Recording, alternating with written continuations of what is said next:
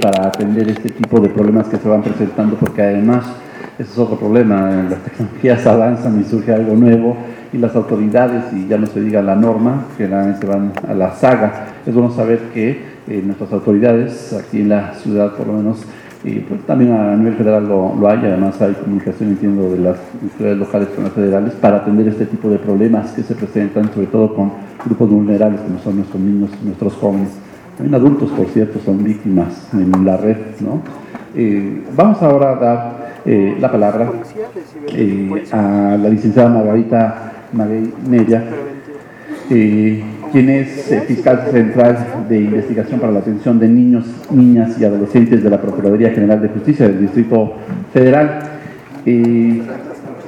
Ella es licenciada en Derecho, egresada de la Universidad La Salle, Campus Pedregal, ingresó al servicio público en 1991 a la Procuraduría General de Justicia del Distrito Federal.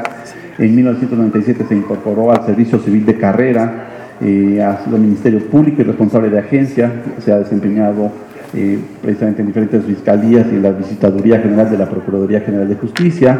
Recibió la medalla licenciado José María Iglesias de la propia Procuraduría al mérito profesional ha sido sínodo en el Instituto de Formación Profesional para la promoción de jefes de grupo y comandantes de la Policía de Investigación y también ha sido designada como fiscal en Milpa Alta y actualmente en la Fiscalía Central de Investigación para la Atención de Niñas, Niños y Adolescentes de la Procuraduría General de Justicia del Distrito Federal. Muchas gracias y bienvenida. Muchas gracias. Buenas tardes, reciban un saludo del licenciado Rodolfo Ríos Garza, Procurador General de Justicia del Distrito Federal. Soy Margarita Magueineria, fiscal de niñas, niños y adolescentes. Como hemos visto ahorita, este, las redes sociales para nosotros pues, son unas relaciones que hay en, en línea. Se supone que es una red cerrada, sin embargo al momento de compartir con los amigos respectivos se vuelve pública. A pesar de tener reglas, de privacidad y poder escoger si se tiene perfecto público o privado, se vuelve público al momento de subir publicaciones escritas o fotografías y estas son subidas por amigos, estos son conectados con otros amigos, sin olvidar que esta conexión es internacional. Las redes sociales son utilizadas por escuelas, por grupos escolares, en donde ingresan perfiles de escuelas y los estudiantes que en ellas se registran resulta ser muy peligroso subir los datos y personas por quienes son ingresadas a estos datos. Las redes sociales más populares que tenemos nosotros son el Facebook, el Twitter, MySpace y HiFi. Las redes sociales pueden ser benéficas cuando se trata de comunicarse con gente de nuestro círculo familiar o de amigos. Son, son herramientas invaluables gracias a la rapidez y el bajo costo siempre y cuando se utilicen para contactar amigos, comunidades con ideales culturales, escolares, deportivas iguales, para dar a conocer proyectos, noticias, cuando se publican frases y reflexiones de amistad, de ánimo, de amor y de trabajo, pero también puede generar y ocasionar riesgos, voluntaria e involuntariamente se ha aumentado la preocupación de los datos personales y las fotografías que son utilizadas en esas redes. Cuando los adolescentes no tienen una supervisión y guía para el uso de redes sociales, pueden ser víctimas de un delito.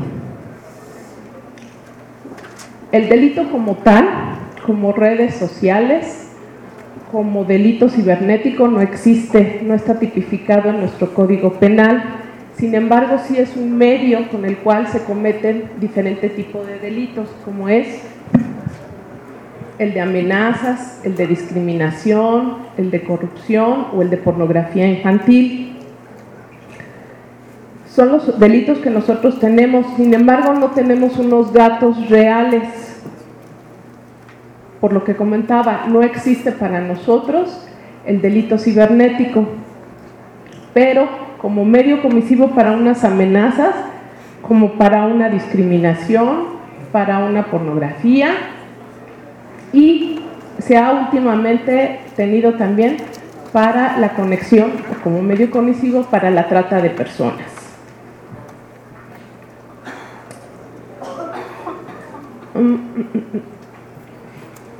mm, nosotros ahorita siempre hacemos las recomendaciones y prevenciones para los adultos que tienen a niños, niñas y adolescentes para que siempre tengan al pendiente a los niños con las redes sociales, conozcan a los amigos, a los amigos virtuales que tienen. ¿Cómo conocer a los amigos virtuales? Físicamente no es posible, pero sí saber los ideales, tener la información de los amigos que se encuentran dentro de estas redes, a los que han sido aceptados como amigos dentro de los niños, niñas y adolescentes que tenemos hijos, para que podamos conocer la información que presentan dentro de sus redes sociales, tener casi siempre la computadora muy a la vista de todos los padres, estarla pública en la sala, no tenerla en la recámara, no dejarlos solos todo el tiempo, porque como dijo el licenciado Víctor Hugo, eh, la mayoría de niños, niñas y adolescentes ocupan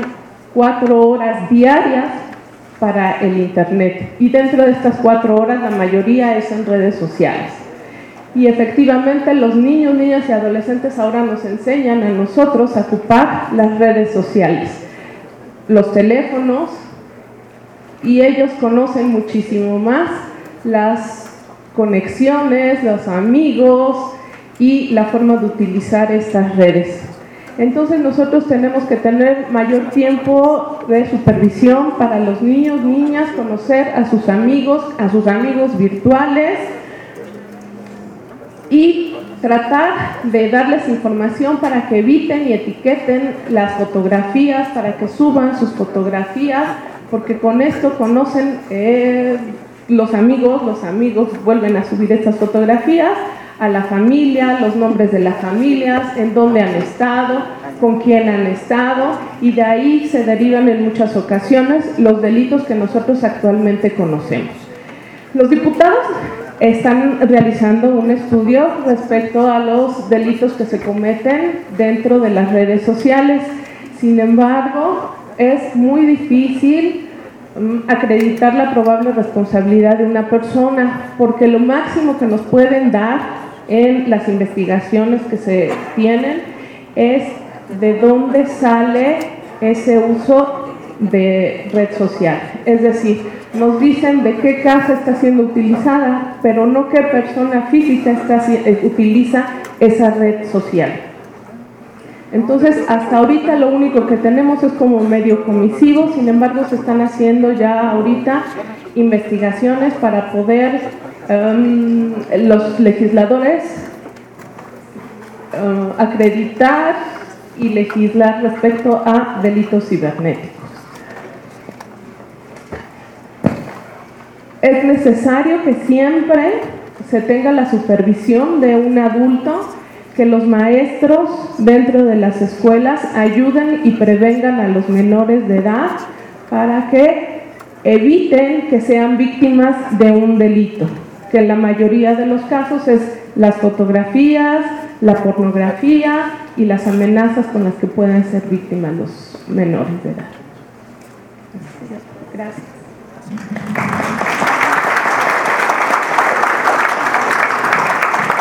Muchísimas gracias. Eso también nos da mucha idea de los límites, eh, hasta dónde puede llegar también la normatividad, la cuestión de eso de que no existe el ciberdelito como tal, sino más bien de ahí se deriva a otros delitos y hay que tener esa precisión muy clara para poder tener una actuación también muy, muy eficaz en contra de quienes lo están cometiendo.